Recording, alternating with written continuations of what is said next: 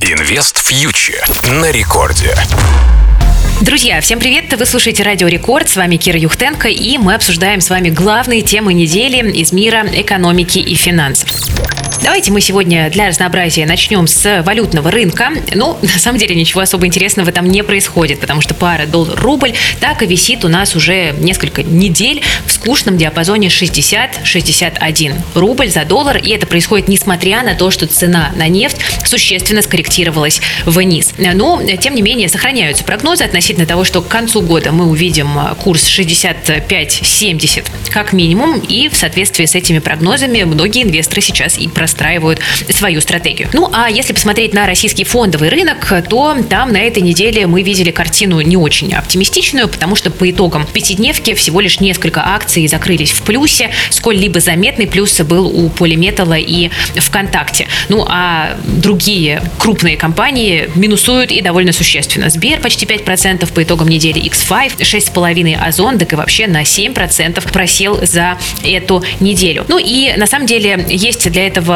как факторы по отдельным компаниям, так и общерыночные тренды. Например, вот по отдельным эмитентам действительно выходили не очень позитивные заявления. X5 Group заявила, что вернется к выплатам дивидендов лишь после снятия санкций, то есть не очень понятно когда. От дивидендов отказался Полюс. Мать и дитя заявила, что замораживает крупные проекты в России. ВТБ рассказал о своих убытках. Ну и в целом это, конечно, бьет и по отдельным акциям, и по общему настроению. Ну и кроме того, э, мы на этой неделе с вами узнали, что 12 сентября на московскую биржу биржу все-таки возвращаются не резиденты, хотя пока только дружественные. Что на самом деле произойдет, вернутся они или уйдут, я думаю, что мы с вами узнаем 12 сентября. Но в ожидании этого события рынок тоже корректировался, потому что у этих самых нерезидентов появится возможность продать бумаги, которые у них зависли. Сделают они это или захотят докупить еще, непонятно. Покажет, скорее всего, реальность, но рынок в ожидании этого так вот осторожненько тоже скорректировался. Кроме того, подходит к завершению автоматическая конвертация депозитарных расписок. Многие инвесторы некоторые свои бумаги уже получили.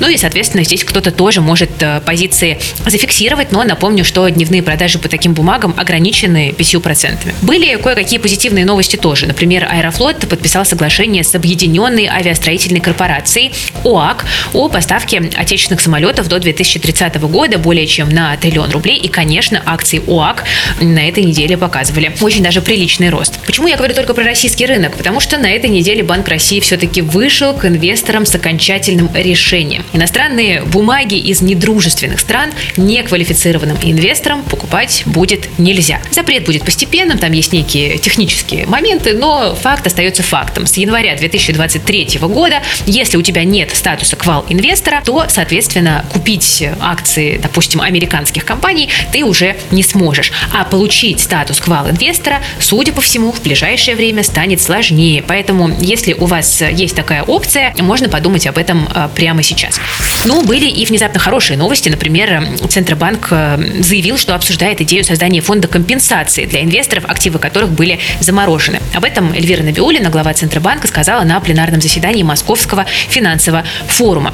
Э, и, соответственно, предполагается, что из дивидендов и купонов, которые были получены на вот эти вот замороженные в России активы иностранных, недружественных, конечно же, инвесторов, мы с вами, розница, можем получить какую-то компенсацию. Какую и в каком порядке эта компенсация будет получаться, здесь, конечно, очень не хватает деталей. А еще любопытная новость последних дней заключается в том, что менеджеры э, многих э, брокеров начинают э, сообщать своим клиентам, что в скором времени могут начаться торги замороженными акциями в закрытом стакане, то есть физлицы смогут купить у физлиц с большим дисконтом, то есть трусливые продают смелым. Кто окажется в итоге прав, покажет, конечно же, только время. Но мое субъективное мнение, я бы не продавала с дисконтом, но, с другой стороны, и не покупала бы тоже, потому что риски не маленькие. Эта вся история пусть идет куда-то мимо.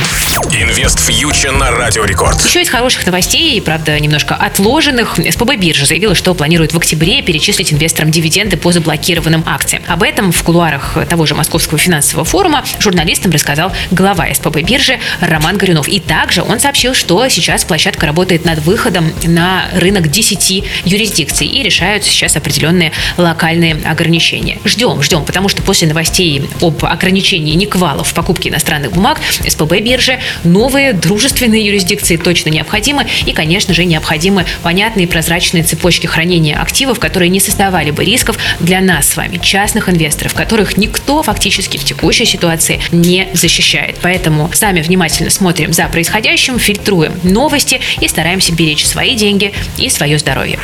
Друзья, с вами была Кира Юхтенко специально для Радио Рекорд. Подписывайтесь на наш проект Invest Future на Ютубе и в Телеграм. И также напоминаю, что у нас есть образовательный проект и в плюс, где мы даем всю необходимую информацию о том, как управлять своими деньгами грамотно. Всем пока.